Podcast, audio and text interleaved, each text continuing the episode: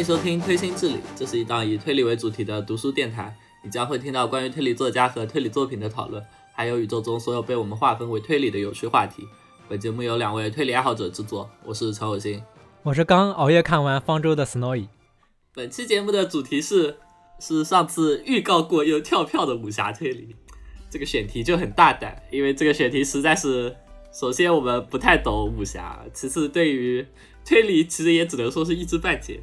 我们在收集资料的过程中发现，小说的书实在是太多，同时自己了解的程度又不够，然后因此拖延了一段时间。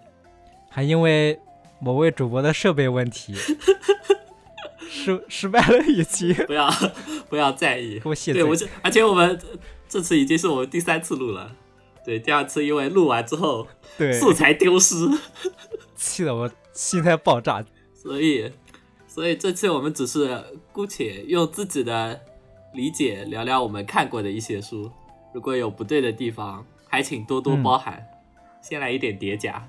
然后我们既然要说武侠推理，我觉得我们首先说一下我们对武侠推理的定义吧，要不然很容易对具体，比如说哪些推理小说是武侠推理这点会有歧义吧。然后，而且我们在录之前也讨论过这点，我们两个人稍微有点分歧，比如说那个什么陆小凤啊，算算不算武侠推理？还有像《狄公案》这种有打斗剧情的中国古代背景推理小说，算不算武侠推理？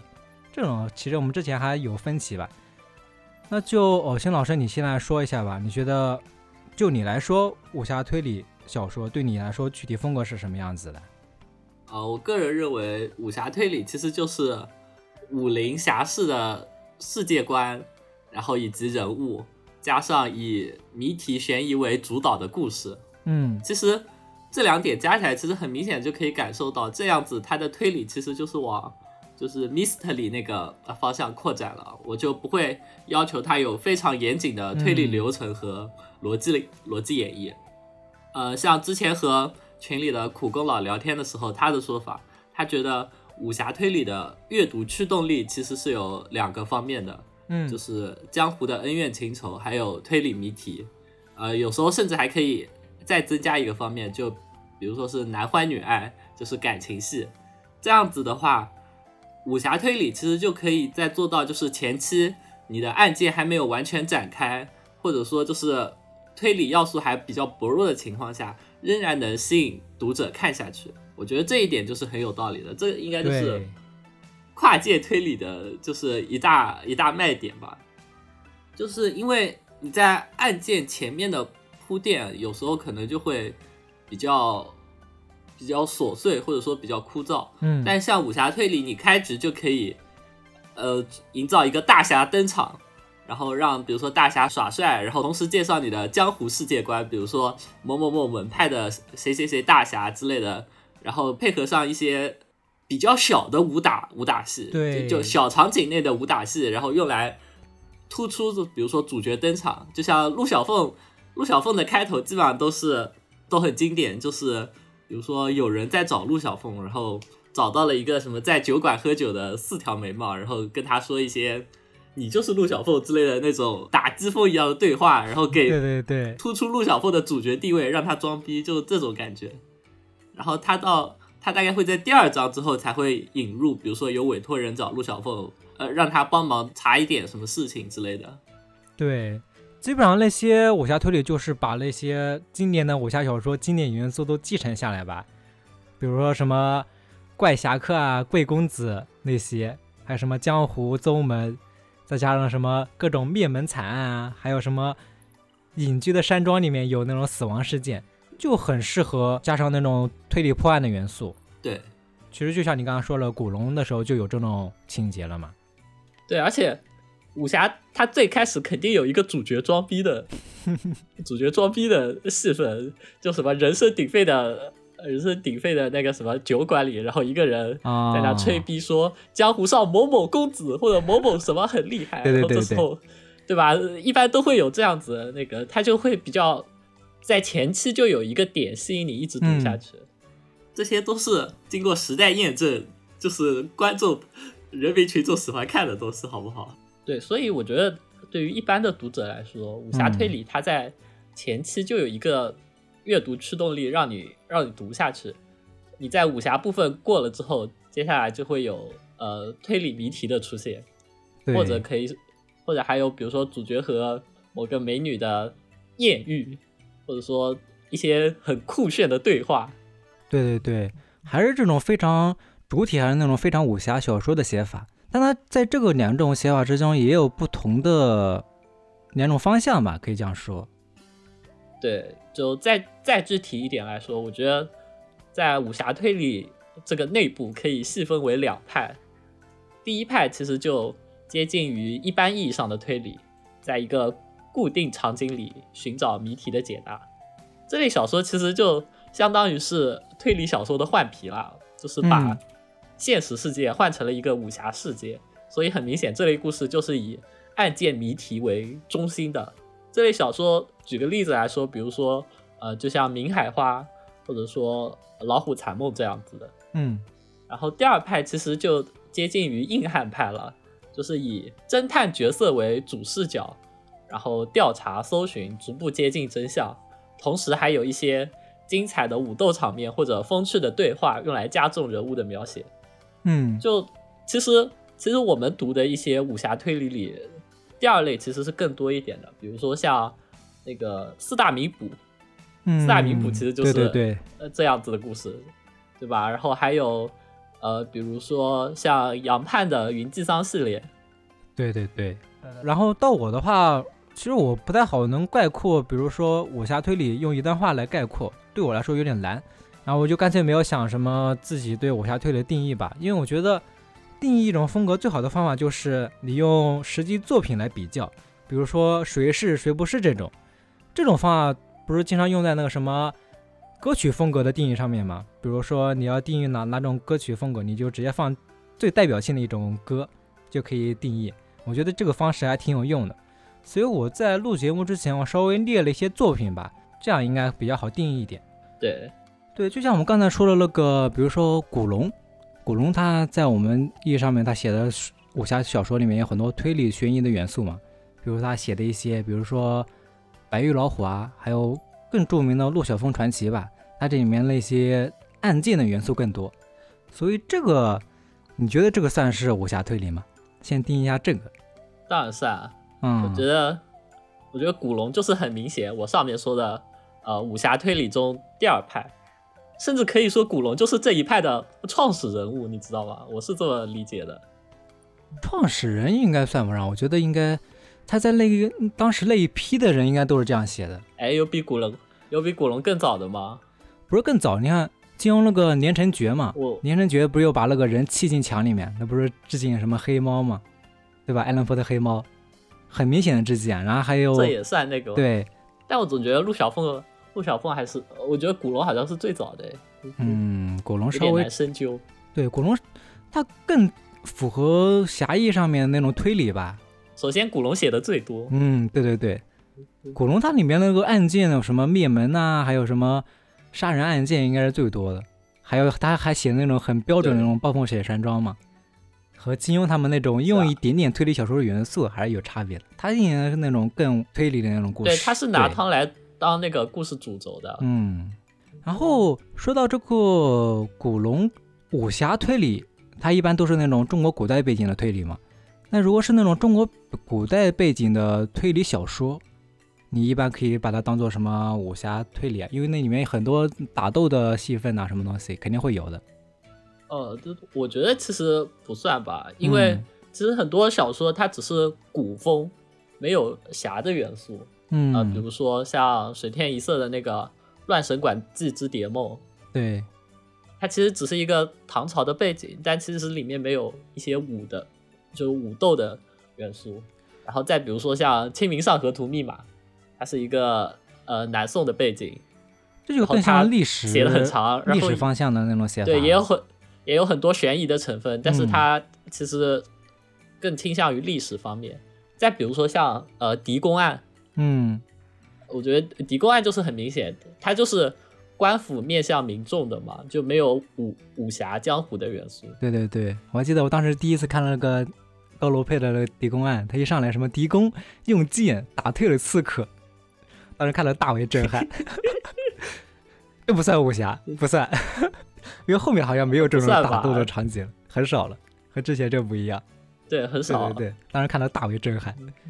然后另一点的话，说到推理小说，日本的一些，比如说那些武士背景啊、剑戟片题材的那种，其实也接近我们这种中国传统的武侠小说嘛。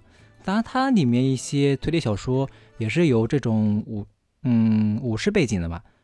日本武士题材的这个推理小说其实还蛮多的。我们上一期不是推荐过那个《黑牢城》嘛？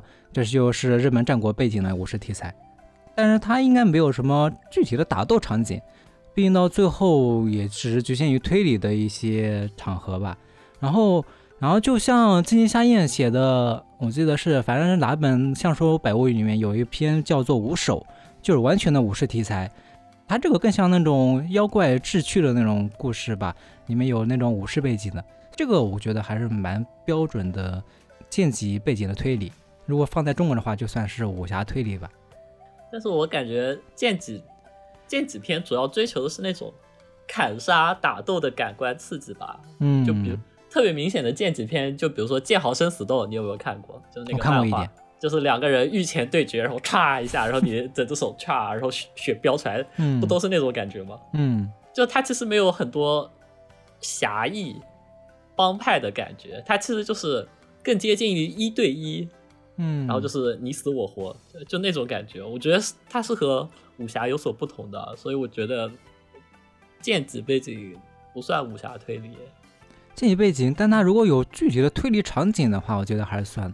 主要是我上次主要找过一次像日本的这种剑戟背景的推理小说，好像不太不是很多。上次什么什么就找到什么散语刀啊，什么盲剑楼啊什么的，但其他的不太知道。散羽刀这种东西不敢。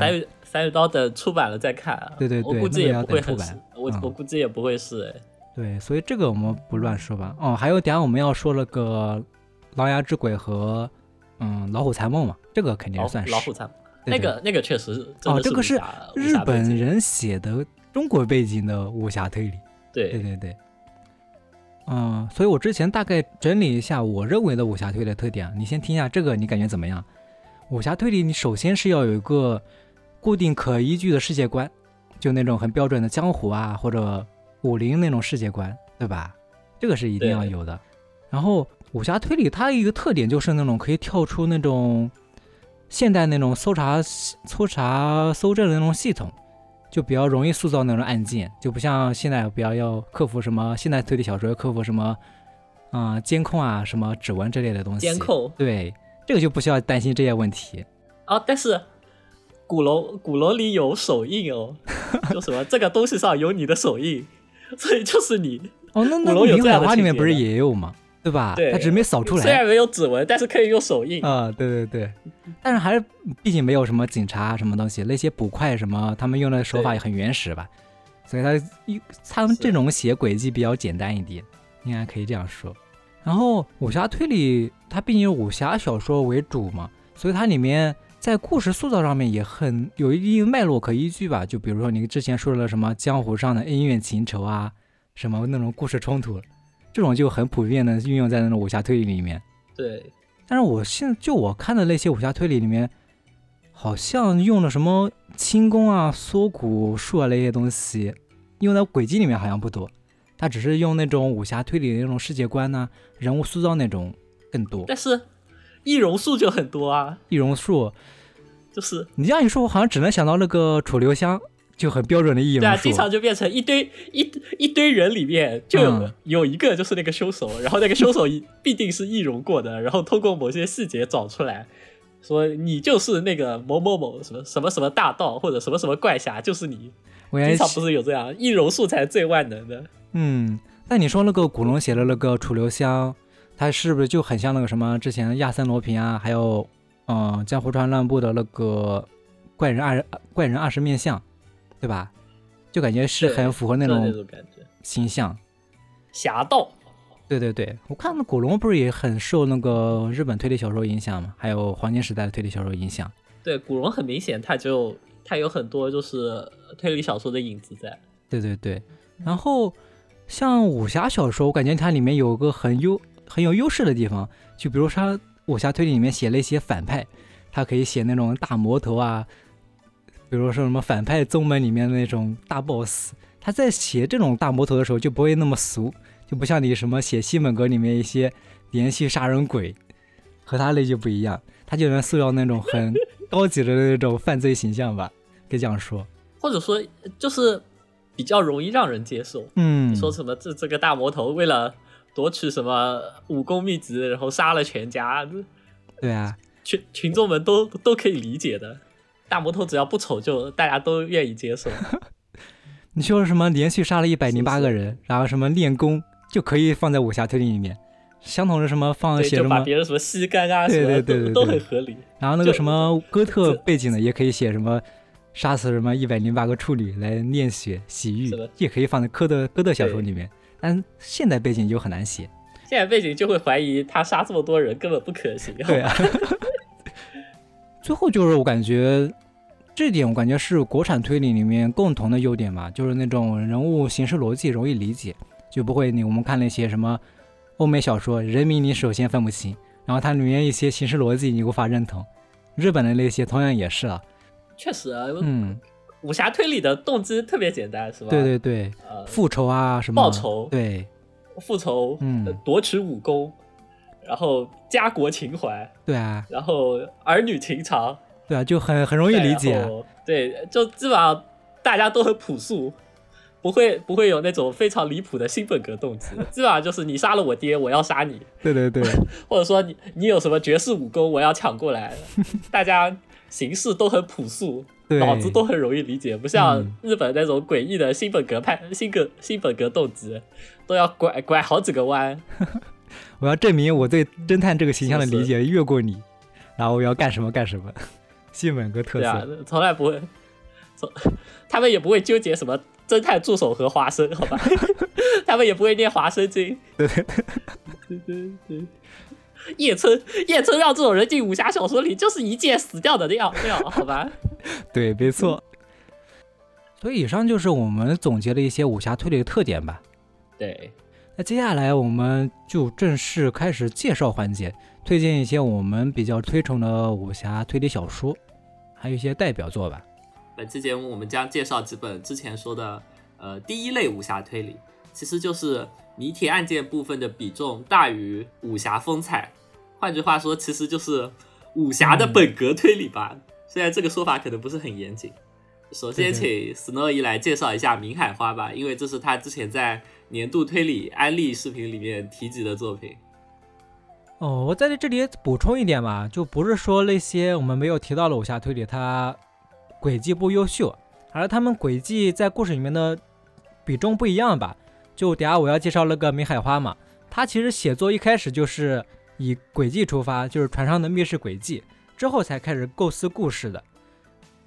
就和我们等下下一如果是下一期说的那些推理小说不一样，提前说一下也可以。我们下一期说的那些武侠推理，其实也有很多不错的轨迹啊。就比如说什么那个云际桑系列的那个《鬼缠林》那一本，里面有一个密室轨迹，还有那个《吉祥文莲花楼》里面有一篇无足迹轨迹，我记得我这个还跟你说过嘛。然后里面还有另外一篇《湖中女尸》，这些轨迹我都觉得还挺厉害的。然后《梅海花》这本书其实就是吴昉在二零一零年出版的一本武侠推理，纯正的武侠推理，就是刚才说的以轨迹为主、故事为辅的武侠推理。嗯然后吴昉或者说方大，一般有人仿大还是方大？我读方大的，对我一直读是方大，但是看到那个字应该是读仿大，是不是？哎呀，它都是英文了，我那时候也不知道是方。对对对。然后经常混豆瓣的应该知道，他不就是那个那种阅读量可怕的推圈婆罗门哎是吧？现在婆罗门不是一个好词啊，推圈大佬吧？对，这就推圈大佬。对，反正我经常经常看完一本书，然后拉到下面评论，第一条就是方大的，就是他的一个，就是他的那个博客说这本书看完了，然后大家如果如果有一些感兴趣，可以去看一下方大的博客，还挺有名的，就他会把故事他会把就是里面的轨迹抽象出来，就是用什么小 a 小 b 那种人物代替，然后就只跟你详细的说轨迹和整个整个案件的脉络。对他那个博客格式设计的还挺厉害的，就对，可以直接看到故事，然后是折叠下面是轨迹，嗯，那个我也经常看对我有一些日版没有翻译，但是有点感兴趣的时候会就会去看一看。啊。对对对，然后我们说回这个明海话这本书，就是那种很正经的武侠推理，它就是那种江湖啊，或者是那种场景，就是很常见的武侠小说设定吧。比如说，它故事一开始就是一个海上运镖的队伍遇到的杀人事件，然后这本书后面还有什么峨眉山上的峨眉山上的密室杀人事件吧，就这种很常见的武侠推理设定。然后这里可以简单介绍一下，我觉得其中最有意思的背景就是还是一开始那个开篇的故事。这个故事就是江湖上一个绝顶高手吧，他去世之后留下了一艘神秘的大船，然后这个大船里面有一个蛇形迷宫一样的画室，可以讲是蛇形迷宫嘛？它反正就是那种确实是蛇形的，但不是迷宫啦，就只是一个蛇形，因为它有好多道墙把它拦出来了嘛。对对对，那种画室，奇怪的画室。然后就是在这个画室里面有两次的不可能犯罪事件吧。对，再具体说一下的话，就是那个绝世高手造这样一个画室，是因为他在里面挂了很多他自己亲手刻的，就是妻子的版画，然后有足足七十二七十二幅。对对对，所以要把七十二幅都挂在画室里，就需要，呃，就增加很多面墙用来挂，所以整个画室就会显得像蛇形一样，它有很多很多个墙阻隔。对对对，然后在在这之后，江湖上有一个叫甘大善人的人，他想运一颗夜明珠，然后他就请了两大帮派的人一起护送，然后就坐这坐这艘大船护送，然后两大帮派他们彼此之间其实是一个竞争对手的关系，只不过因为这个大善人出钱出的很多，所以他们两两家才才决定就是一起携手押镖。这个主要就是一开始就是这个画室作为一个密室吧，它是有一个什么过去的时间线，就是在过去有一天晚上，墙上不是挂了，刚才不是说挂了很多木刻的那种画嘛，然后他就莫名变成了一一个白板，然后大家找了全船都没有找到失踪的画跑到哪里去了，然后在现在这个时间线就是刚才说的那个押镖的路上，那个大善人死在了画室里面。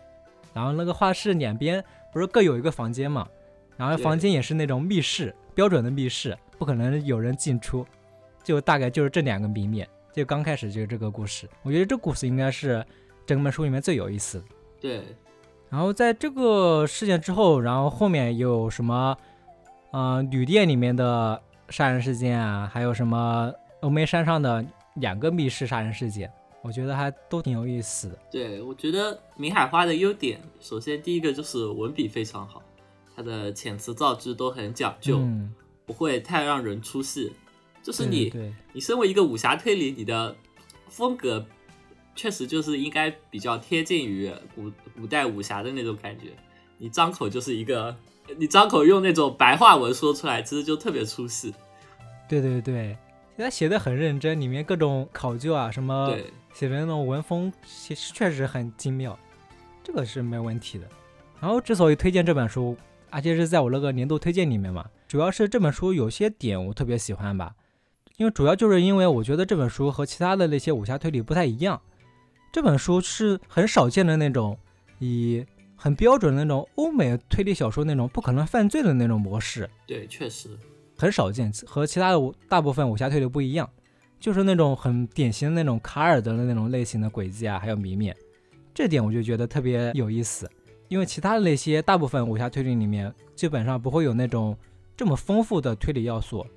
我记得，呃，那个《明海花》里面有那些有密室、多重解答，还有什么分尸啊、物理轨迹啊、心理密室那些，基本上那些会出现在黄金时代的那些推理小说里面的推理元素，基本上在这里面都涵盖了吧，嗯，还是比较丰富的，在推理这点上面来说，对吧？啊，对，确实，就是它的格式其实并不是短篇连作，但是也不太像传统意义上的长篇，它第一个案子是九幽神传，然后在九幽神传案子在船上的时候，其实只是一个相当于伪解答一样的概念。嗯。然后到了下船之后，后来的人就是当事人后知后觉，觉得这个案子还没有完，然后他们在继续追查，继续继续追查的过程中，又发现了，又遇到又遭遇了别的案子，然后先破解了别的案子之后，最后在在故事的结尾，最后又给当初九幽神船上的案子重新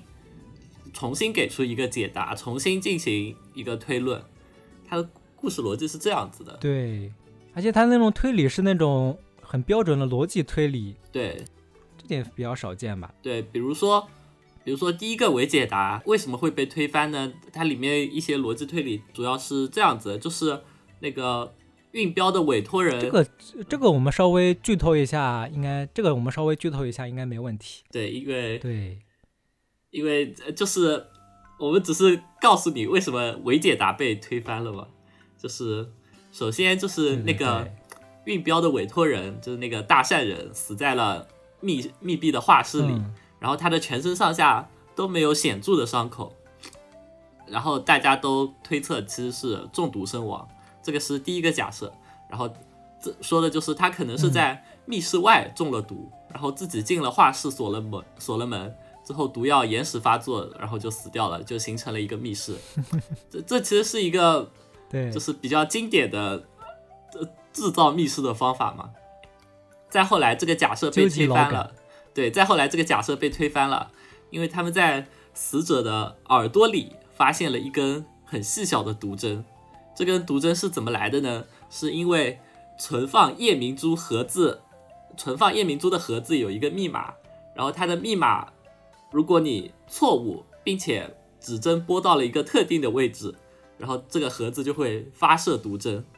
但是这个这个它就有一个问题，首先第一点就是那个死者大善人他是知道正确密码的，第二点是为什么毒针会恰好发射到耳朵里呢？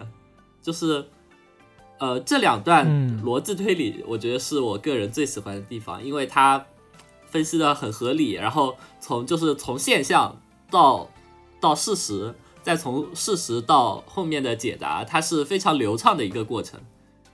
对，而且他就是一开始就是说全身上下没有找到伤口，但最后在是其实是伤口是在耳朵里面，对，所以没找到伤口。这个其实就是这个轨迹就是那种不可能犯罪的那种感觉吧。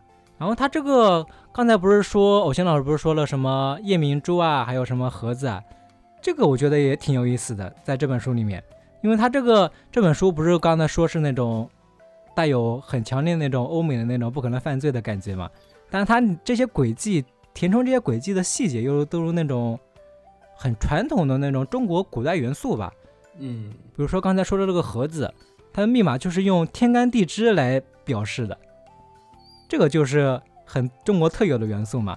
然后这个元素之后又回归了推理，然后那个盒子就是那个什么青丝宝匣，对，因为这本书看后记也能看得出来，那个方大想写那种只有中国人能写出来的那种中式的推理小说，不可能犯罪，所以我觉得在这点上面融入这些中国特有的元素，我觉得还挺厉害的。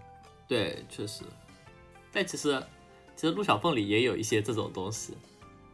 这种东西怎么说呢？就对，但陆小凤她并不是那个什么不可能犯罪啊，啊，对和这个还是不太一样的，啊，陆小凤里面推理对吧？推理很自由。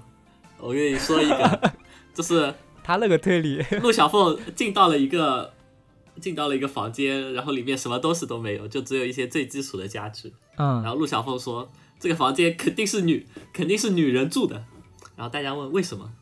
因为陆小凤说：“女人就算房间里什么都没有，也会有一个镜子，这个房间里有镜子。”然后，然后他们就去看那个镜子，在镜子上看到了一个手印，然后带一点什么胭脂好，果然就是一个女人住的。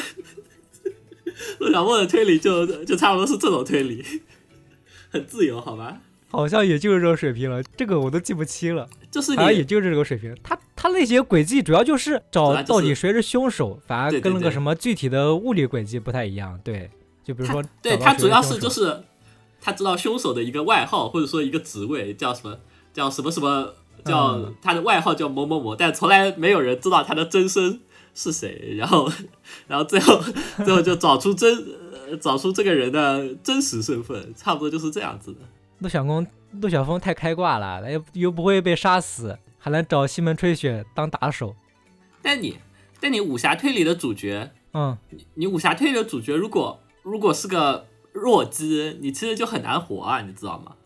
你只靠智力怎么怎么样？你嗯就算你没有武功，只靠智力，你也要把你的逼格抬上去啊！就比如说像，就我们假设如果乱神馆是一个武侠推理，那么乱神馆的馆主他就是一个嗯有名头，虽然没武功，但是有逼格，大家都尊重他的一个人。如果你是一个谁都不认识的小菜鸡，你武侠推理就很难进行下去，你知道吗？比较少吧。对，就是你，你就是需要一个需要一个开挂的形象。你要么什么都知道，要么你的武力值够高，不然你就不能服众。比如说这这这本主角王林丁，他他就对啊，那说到这个，那说这个王林丁，其实我觉得这个形象就挺有意思的。他这个《明海花》里面其实有三个侦探吧，对一个什么贵公子啊，一个是什么衙役一样的，然后一个就是这个王林丁。我觉得主要最有趣、最有意思的侦探就是这个王林丁嘛，他是一个店小二，而且是一个未成年嘛，大概只有十二三岁的这样子。对，十二三岁未，成年，对未成年侦探，对我觉得这个侦探形象还挺有意思的。对，就但这个形象其实很难发挥，你知道吗？或者说，呃，嗯，就从这里引到，我觉得就是明海花的一些，我觉得是缺点啊，就是我觉得他的人物太散了。就呃，比如说第一个案子在船上的时候，他的主角是一个叫西南判官的人，就他们那个武侠世界的设定就是发生争执了，就找判官去裁判。然后当时是那个这个西南判官在船上，然后他给出了案件的一个解答。然后但是在第二个故事里，就故事角色在聊天的时候，突然就说，在那个九幽神船结束之后，就那个西南判官遇到袭击死掉了，然后他就这个视角就一下子就嗯切换到了峨眉山的，就是两个两个兄弟，两个那个大侠身上了。然后他们两个大侠在追捕一个怪盗的时候，在在那个客栈里发生了案子。然后在这个故事的结尾，客栈里的店小二、就那个王林丁天赋异禀，然后他解决了案子。然后峨眉山那俩高手就觉得这个小二可能脑子挺好的，可能适合学武，然后就把他带到峨眉山上去，就把他带到峨眉山上去。但是带到峨眉山上的路途中，然后这两个高手又死了，视角就切切换到了就是这个王林丁独自一个人在山上拜师学艺，然后遇险破案。就像我之前说的，我觉得你武侠推理的主角必须要要么什么都就必须要有一点地位，不然你说话没人听，这就很尴尬。像这里的主角那个王伶丁，他在客栈里，幸亏是一个特别小的案子，而且当时那俩那俩捕快就是比较信任他，或者说是是一个好人，愿意听他这么说，所以他才破了案子。然后到后面那个到后面峨眉山案子的时候，就其实特别明显，就是他说话是没人听的，所以他很多时候都就只能不说话，他就只有单独面对凶手，或者就是 单独被凶手追杀的时候，他才能把他知道的都说出来。这样子其实就特别憋屈吧，或者说就是你这个主角设定成了这样子，你就不能很好的发挥他破案的能力了。对，我觉得我觉得主要问题就是这主角不是从此之中就一个主角，后面还有什么那个贵公子也是一个侦探，对他，他不仅变化，而且对他这个主角明显有成长性的，就是你你你能感觉到，就是故事的结尾虽然案子破了，但是但是其实人物的故事还没有结束，但是他坑掉了，就是他武侠的部分还没有结束。他我记得那个他后记不是写了嘛，方大他刚开始写的这个短篇，其实就是他一开始先写了一个以王林丁为主的一个中篇小说吧，哦，后来又修改修改，然后加上了几个案子，对啊，王林丁那两个案子其实是嗯，就比重比较小嘛，然后比重最大的是那个九幽神传的对对对。案子，然后就感觉作者嗯。明显是先想好了三个案子，然后再再再用一些武侠故事的背景脉络，就是把这三个案子强行串在一起。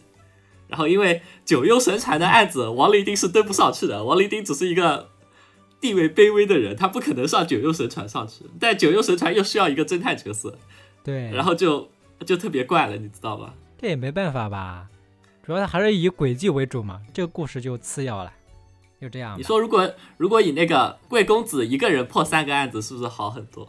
那个贵公子不是最开始在船上吗？而且那贵公子其实，我觉得他那个贵公子形象还有点问题，就是一开始塑造从头到尾塑造了贵公子就是那什么幕后的，对，就幕后的侦探那种，但最后真正要开始他登场的时候，就要到下一本王死城，但王死对城那本又没有写出来，所以就特这个人物就特别尴尬。如果对，这个如果人物就显得特早知道别尴尬。如果早知道只能写一本书，那个贵公子就其实很适合做一个呃就从头到尾的侦探役。你看他虽然没武功，但是有一点地位，然后又很病弱，对对对，怎么经典元素都齐了，嗯而且？从九幽神传开始，他就是登场了。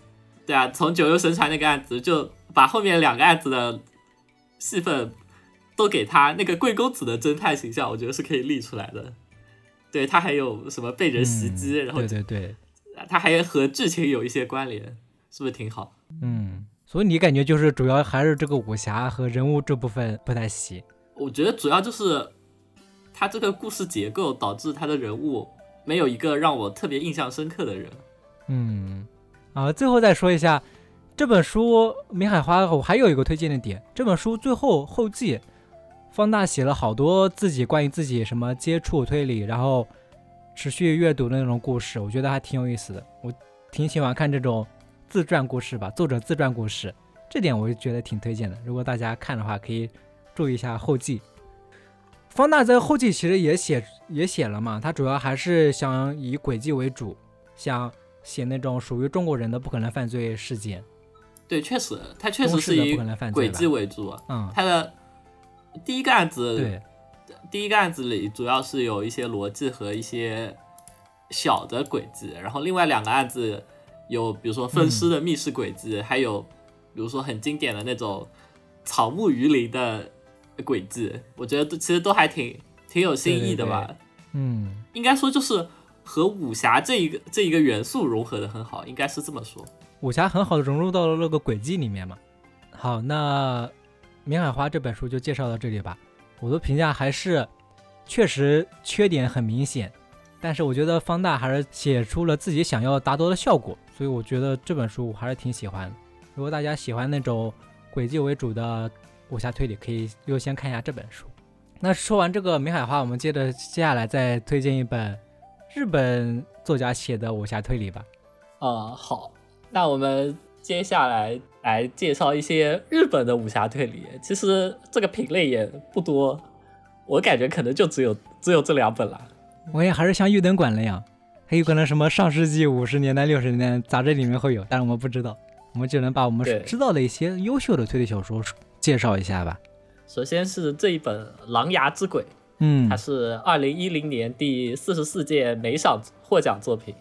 它的故事背景发生在秦朝，嗯当时秦王扫六合，统一天下，然后听说海当中有有座仙岛，于是他命令徐福到海边的琅琊镇，就开始搞那个登岛工程。嗯徐福就招募了天下各种能人异士，在琅琊镇设了一个徐福署，然后他就一边研究那个登岛计划，顺带因为他们有很多人，就还能帮当地老百姓解决一些民生问题。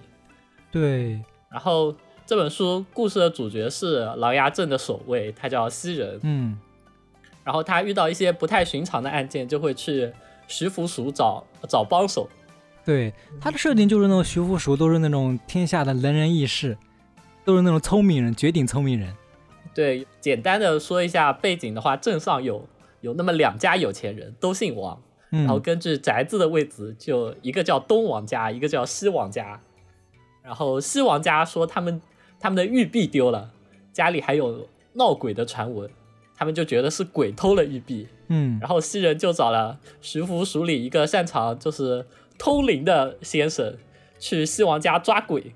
对，然后再说东王家，东王家有两个女儿，一个叫金花，一个叫银花。嗯然后二女儿银花在结婚前一晚失踪了，大家都觉得银花可能是不想嫁不想嫁给老太守，所以逃婚了。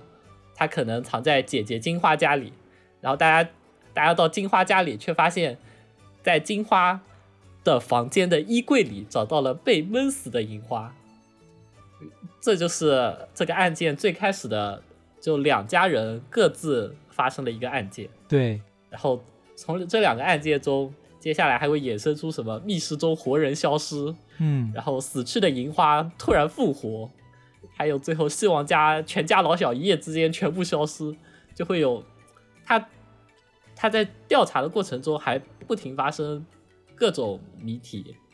对我感觉我最有印象的就是那个全家老小一夜之间全部消失，特别新本哥，他是整个宅子都消失了。哎，我我印象最深的是那个 那个徐福叔的美哦，就那个美男子美少年老师，就那个家人、叫家人，然后他他被杀了，然后他跟全镇的妇女关系都很好，然后他死的时候，全镇的女人都出来给他送行，特特别搞笑，你知道吗？哎，这个作者叫什么名字啊？丸山天寿，他他没讲获没奖获奖的时候已经五十多岁了，好像是就是获获奖年纪最大的作者。对，年纪好大了。其实呃，《狼牙之鬼》的故事里其实没有那种很惊人的诡计，嗯它精彩它精彩的地方主要是在于能把狼牙镇内各种谜团串联起来。对，就像我们刚才说的，从东王家到西王家，从密室到尸体复活，然后从狼牙镇的徐福熟这么一个小地方，到远在天边的秦王朝，嗯，其实其实单一的一个谜题可能会你看完可能会觉得它太简单，或者说很不合理，但是当这些谜题碎片最后都被串起来的时候，你的你的感觉就会特别爽，因为它其实是有一个逻辑链条，然后告诉你所有的谜题都是呃因为 A 因为 B，就是因为一个事情的连带反应才产生的，对，就这个感觉让你，这个感觉你看完之后会特别爽。然后在那个解谜完之后，还有一个紧张刺激的武打环节，嗯，那个环节是我最喜欢的。丸山天寿这个作家虽然是个日本作家，但他我感觉他写的这个清朝背景的琅琊小镇写的其实还是蛮有新生活味道的吧，看起来一点不会出戏什么的。然后它里面一些各种当时的那种人物描写，我觉得还是蛮有趣的。然后他也是完全把那个小镇写在串联在一起了。对，而且这是个系列作，嗯，它还有后续两本。对，它这个故事背景设定的还蛮有意思的。它我记得它前半段是写那种很正常的那种走访探案，然后家访的那种风格，把那种各种人物写的都非常鲜活有趣。然后它后面开始慢慢揭晓那种谜面，还有在这里可以提醒一下大家，请记住这本书是美奖作品，它肯定会少不了那种美赏所必有的那种要素。这个还是蛮有趣的，因为看前半部分完全没有想到到最后会有那种美奖的收尾。但我觉得还好了。那我其实能理解，因为它的谜谜面其实很夸张了，比如说什么尸体复活，然后那个什么全家老小全部消失。对啊，但他前面的那个推理，我感觉其实有点像，我当时看的时候，我感觉有点像那个奎因的希腊棺材，其实就就连谜面都有点像。就比如说他不是说从什么柜子里面被闷死尸体，然后之后又消失了嘛？我感觉当时就整个推理逻辑都有点像希腊棺材，所以我感觉前半期我真的以为他会写一个非常正经的本格推理吧，然后我又忘记它是一个美赏作品了，看到最后我就被惊到了，就这一点让我非常有印象深刻。嗯，哎，我的印象都在都在美少年死掉，然后全全镇的全镇的妇女都来送行这一点上，然后最后。因为是秦朝背景，所以在结尾时候出现荆轲的名字，真的特别帅。嗯，对，看到这个地方莫名感动。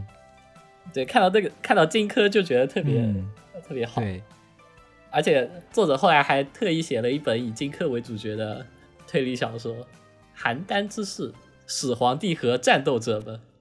应该不是推理小说。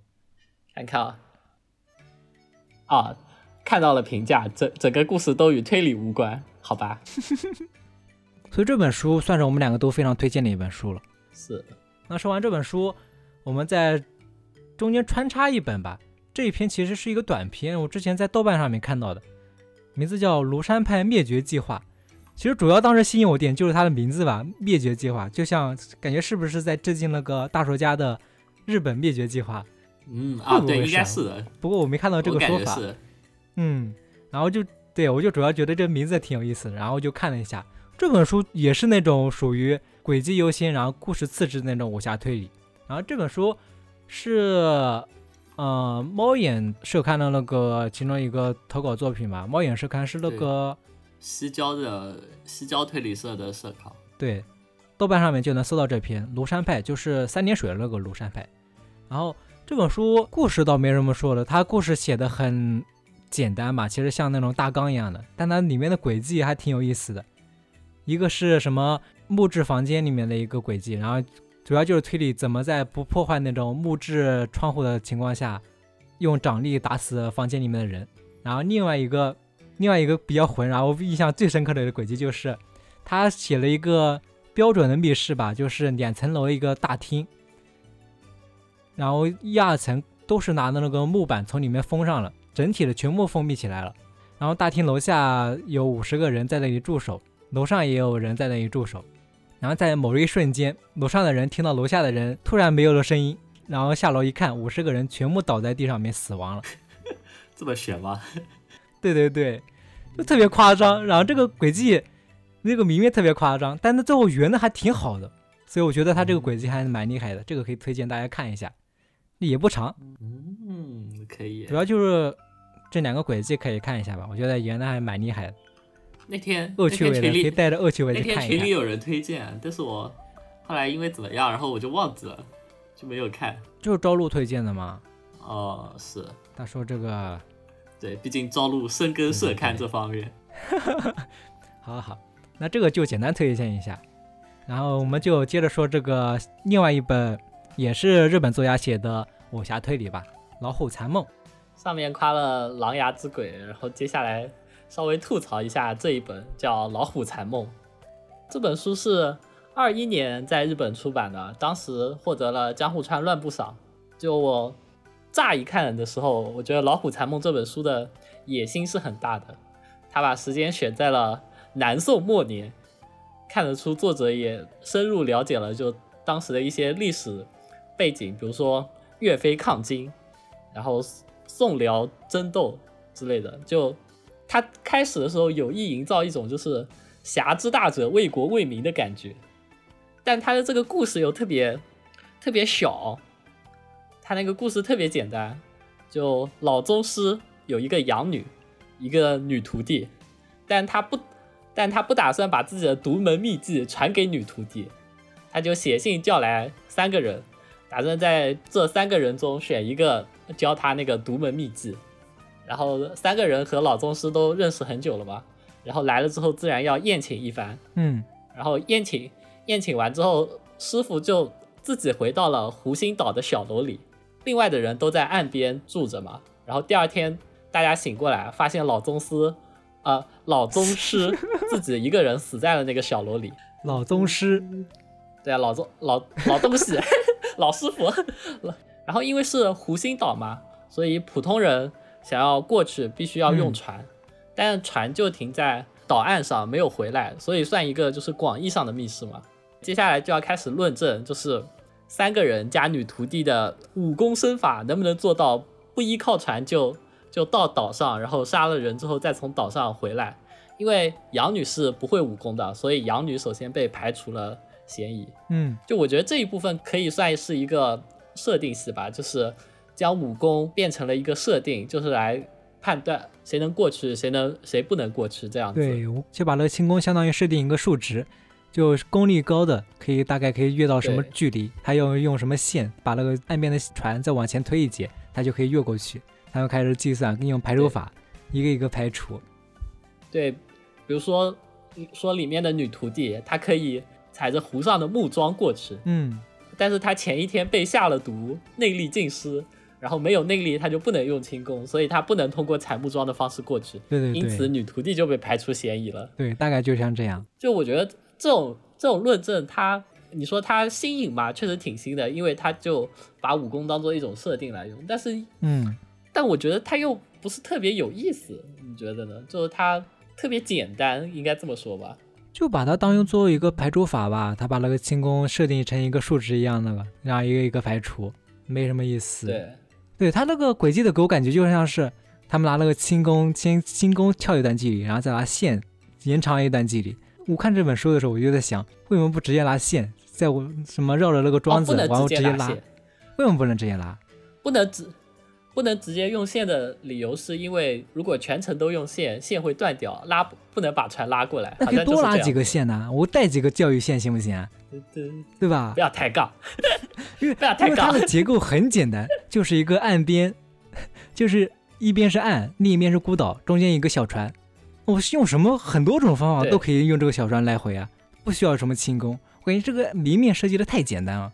当时看到这个讨论这个，我讨论半天，我就头都疼。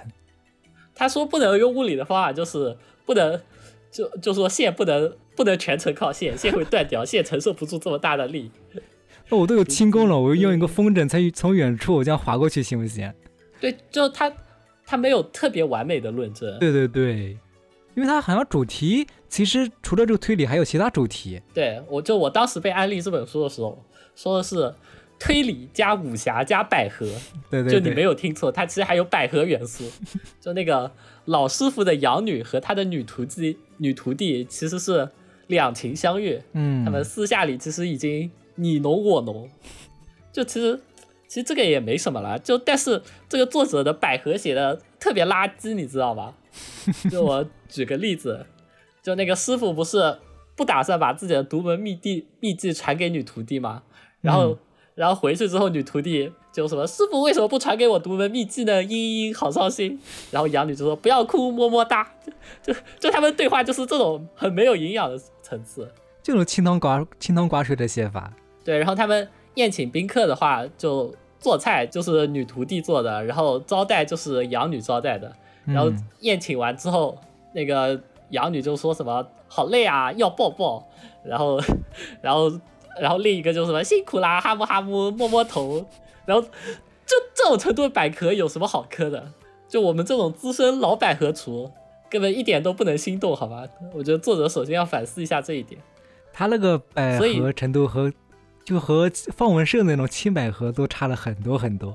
对，根本不能比，好吧？我感觉就算把它写成什么友情都一点没问题。对，所以这个推理加百合加武侠这个三驾马车。我看到一半的时候就感觉只有武侠还有点用了，就是推理和百合百合部分我都已经没有期待了，但是我没有想到最后武侠的部分也崩掉了，嗯，起码我认为是崩掉了。他那个武侠其实比起我们之前说的那些推理小说，更像古龙的那些推理小说，这本书反而是那种很金庸的那个推理小说，对，更偏向金庸。就他前面之前说了嘛，他想营造一种侠之大者为国为民的感觉，对对对。然后，但是最后还是没有摆脱霓虹人那股小家子气，就他那个，他那个杀人动机，就直接把一个宏大的武侠武侠史诗般的感觉浓缩成了一个过家家，就特别崩。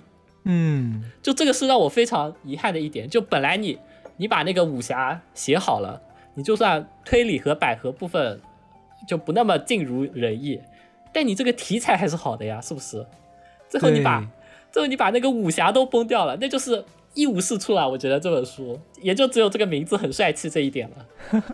对他一开始写了什么侠之大者，为国为民，我以为他那个主角是什么乔峰啊、萧峰那种大侠的感觉。最后看了最后，感觉主角其实更像什么慕容复那种小家子气的感觉。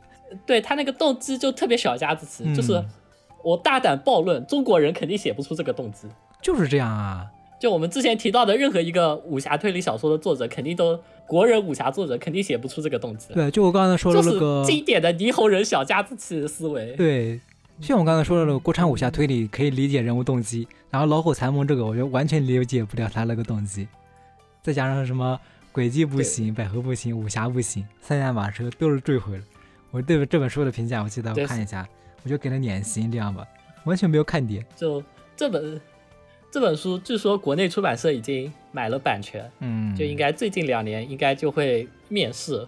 对，只能说可以看一下图一乐，但是千万不要太期待。噱头还是不有一点的。对，有有一点噱头，但是我觉得完全不行。嗯我现在对老虎残梦的印象只有只有那个山本耀司出了一个外套，然后外套的背面写着“老虎残梦”，然后他的他的模特是那个《孤独的美食家》那个主角叫什么松松重丰，宋仲峰，然后然后淘宝上这件外套外套的那个淘宝封面就是松重丰穿着那个外套，然后老虎残梦那个走秀的照片，然后那件外套五千块。我现在想到老虎残梦，第一个反应就是那个外套，你知道吗？他这名字确实起的不错。我我对他的好评只仅限于名字了，好吗？看完之后对，看完之后对这个名字都没什么好感了。你这个梦也能叫老虎？你叫壁虎好了，壁虎残梦。哎呦，我不知道他设定在那个南宋背景，我真以为他要搞什么家国情怀的，所以我就写着那个东西。对啊，他他特意写到南宋末年，嗯然后就就写了，就他们那些江湖人士也也想要大有一番作为，我还蛮激动的啊！我觉得终于难得有一个日本人还能理解到这一层，很不错了。嗯，就他把这一层写好，我肯定不会给他差评的。就算他百合垃垃圾、推理垃圾，我肯定也会给四星的。但没想到他这一层写崩了，那那没得话说了。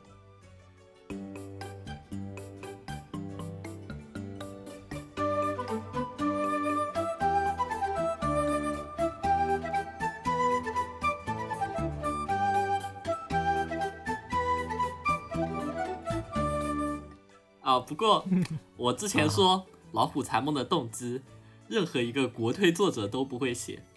现在想起来，可能还是太武断了，因为我过年的时候看了某部三个字的南宋背景春节贺岁档电影。虽然国推作者可能写不出来，但我觉得国产编剧还是很有可能更胜一筹的。就是，呃，我我们之前说不是《老虎残梦》把一个大背景最后搞得很小家子气吗？但你看那个三字电影，它它其实是一个大故事、大背景里的一个截取了一个片段，就截取了一个时间点嘛。这样子其实它就它其实不小家子气，嗯，对吧？你也不会说它小家子气，但它一样可以给你整出非常爆笑的喜剧效果。那个结尾根本没有道理，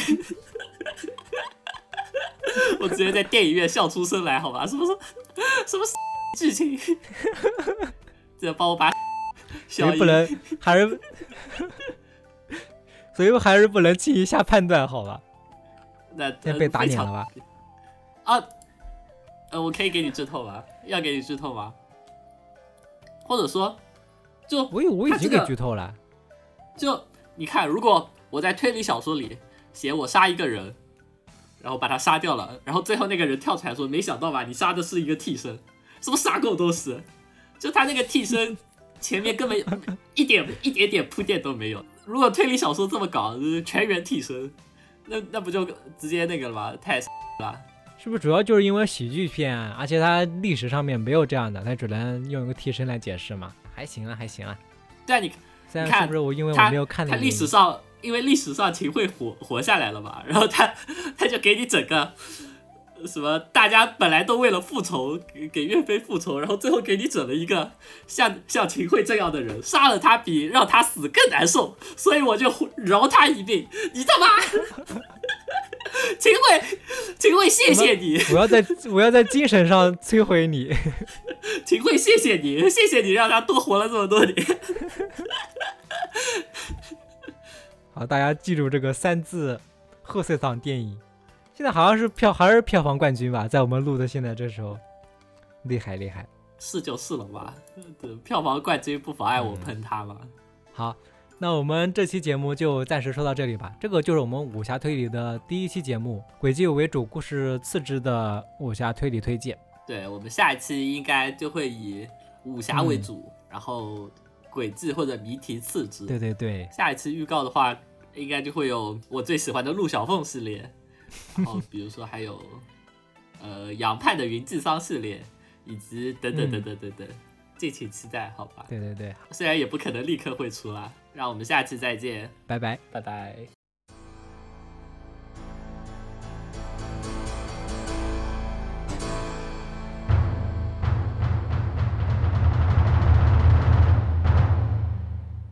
当初洪涛杀赵刚，也正是为了“一刀震九州”这五个字。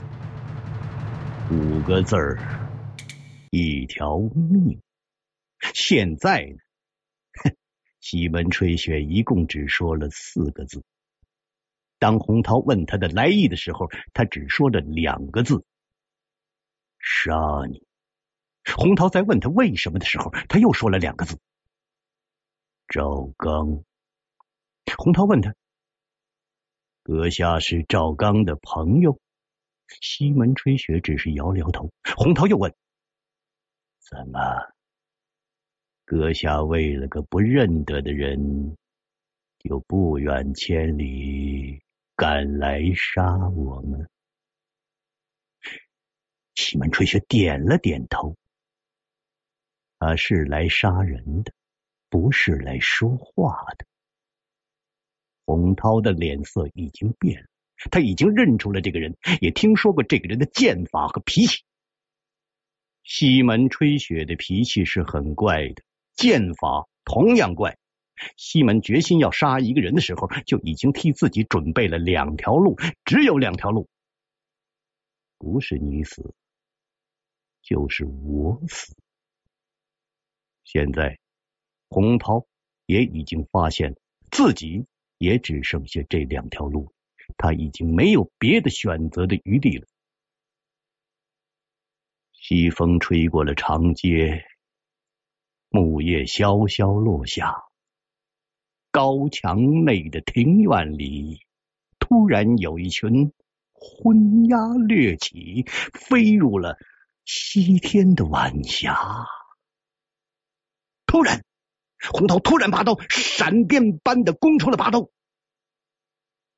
当初赵刚就死在他这玉连环闪电拔刀之下。可惜呀，他这玉连环也像世上所有的其他刀法，那是也有破绽的，只有一点点破绽，所以。西门吹雪只刺出了一剑，这一剑就已经刺穿了洪涛的咽喉。当剑拔出来的时候，那剑上还带着血。西门吹雪轻轻的吹了吹，那鲜血就一连串的从剑尖上滴落，恰巧正落在。一片黄叶上，当黄叶再被西风舞起的时候，西门吹雪人已经消失在残霞外，消失在西风里。